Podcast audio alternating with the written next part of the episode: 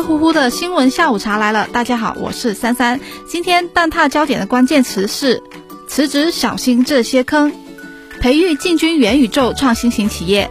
春节档电影前瞻。首先关注的焦点是辞职小心这些坑。写材料借鉴，甚至复制网上的范文，已经成为了很多人的捷径。那么最近呢，有劳动者在离职报告上面因为多写了三个字而赔了公司两点九万元，引发广泛关注。这是怎么回事呢？二零二一年，也就是去年的三月份，彭晨宇因为企业五年没有涨工资，决定离职。他提前三十天向人力资源部门提交了纸质的辞职报告。这份报告呢，是他根据网上下载下来的模板改写而成的，文末呢就有“请批示”这样的字样。在去年的四月二十三号，彭晨宇呢就打包自己的办公用品，想要离开公司。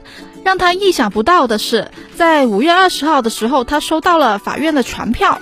这个企业呢就状告他旷工，要求他赔偿经济损失二点九万元。经审理啊，大连市金州区人民法院就认为，彭晨宇提交的辞职报告上面有“请批示”这样的字样，属于协商解除劳动关系，不符合劳动合同法第三十七条规定的劳动者提前三十日以书面形式通知用人单位可以解除劳动合同的情形。而是适用什么呢？是适用劳动合同法第三十六条规定的，用人单位与劳动者协商一致，可以解除劳动合同这样的情形。所以呢，在双方还没有协商一致的情况下，彭春雨的行为呢就属于旷工，应该赔偿用人单位的经济损失。那在现实生活当中啊，劳动者在离职的时候，因为离职的文书和用人单位发生劳动争议的情况，其实不在少数。看上去差不多的文书内容，在劳动者维权的时候，却会带来差很多的结果。北京盈科大连律师事务所律师就介绍说，劳动者离职一般分为三种情况，一种是主动离职，需要提前三十天通知用人单位。另外一种呢是协商一致离职，还有一种是被迫离职。不同公司对离职文书的要求不尽相同，所以就没有统一模板这样的说法。网上的离职文书模板呢也缺乏权威性跟针对性。通常劳动者主动离职的时候，应该提交辞职离职通知书，原因这一项呢就勾选个人原因，企业无需支付经济补偿。那协商一致离职的情况呢，应该提交离职辞职协议书，文中应该写明离职的时间、补偿的形式以及金额。而被迫辞职呢，就应该提交被迫解除劳动合同通知书，写明被迫辞职的原因以及所要补偿的金额，比如未及时缴纳社保、未及时足额支付劳动报偿等等，作为后续维权的证据。沈阳一位基层人民法院的法官郑红就认为，企业应该承担起风险提示的责任，主动告知劳动者对离职文书的要求，避免事后出现纠纷。另外呢，劳动监察部门应该加强监管，对于那些刻意套路员工的问题呢，应该予以处罚。上海段和段沈阳律师事务所律师孟雨平就建议，劳动者辞职的时候呢，应该认真的对待离职文书，堵漏避坑，特别是要写清楚离职的原因和补偿金额等等的内容，要谨慎的使用申请、批示、请求这些词语。对于那些不确定的条款，要敢于提出疑问。如果是被迫套用模板，或者是接受格式条款，可以在备注里面说明情况，并且复印留下证据。如果没有办法鉴别离职文书是否有坑，就不要立刻签字，可以向工会或者是人社部门的法律专家或者是律师求助。有网友吐槽公司的，说这些公司啊真是缺德到家了；也有说没有温度的企业注定是走不远啦。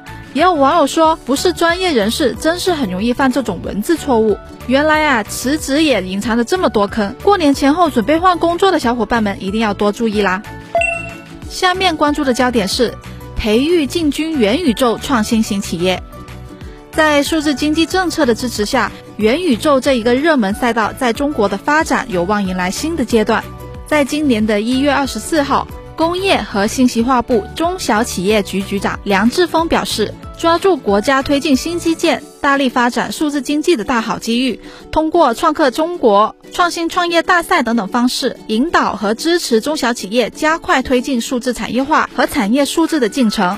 培育一批数字产业化专精特新中小企业，特别要注重培育一批深耕专业领域、工业互联网、工业软件、网络与数据安全、智能传感器等等方面的小巨人企业，培育一批进军元宇宙、区块链、人工智能等等这些新兴领域的创新型中小企业。其中啊，关于热词元宇宙的表述格外引人注目。工信部信息通信经济专家委员会委员、中南财经政法大学数字经济研究院执行院长谭和林和南都记者表示。工信部的发声说明，政府层面已经关注到了元宇宙未来发展的必要性。元宇宙在中国的发展将进入新的阶段。我国元宇宙的发展路径和其他国家的并不相同。欧美国家元宇宙呢是从去中心化底层向上发展，虽然发展迅速，但是缺乏规制，秩序混乱。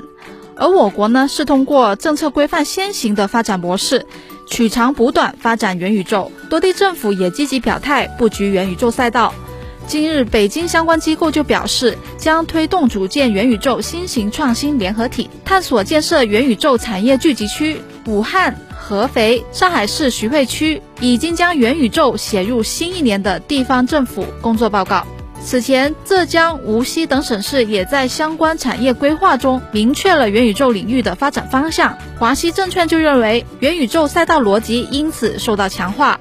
五 G、广电、超高清视频、数字虚拟人等等元宇宙细分业态相关标的值得关注。最后关注的焦点是春节档电影前瞻。截至今年的一月二十三号下午三点二十二分。二零二二年春节档预售总票房已经破了一亿，共计有八部影片即将进入今年春节档的角逐中。一月二十四号，猫眼研究院发布二零二二年春节档前瞻显示，历史战争题材电影最受欢迎，喜剧仍然是刚需。数据显示啊，二零二二年《长津湖之水门桥》定档以来，观众想看迅猛攀升、跻身头部，《奇迹笨小孩》。四海这个杀手不太冷静，狙击手竞争激烈。二零二二年春节档整体呈现分组竞争之势。今年春节档喜剧的票房占比虽然两度出现下滑的趋势，但是仍然是普适度最高的必备题材。这个杀手不太冷静，以二零二二年唯一喜剧主题影片出战春节档，满足春节档市场刚需。四海喜剧加爱情的丰富元素，满足不同观众的选择。亲子动画方面，三部动画电影竞争春节档，《熊出没》《喜羊羊与灰太狼》时隔六年再度相遇。大家春节假期选择走进电影院吗？欢迎在评论区分享你想看的春节档电影。好了，本期节目就到这里了。每天下午五点，蛋挞焦点准时送达，我们下期见。本栏目由南方都市报出品。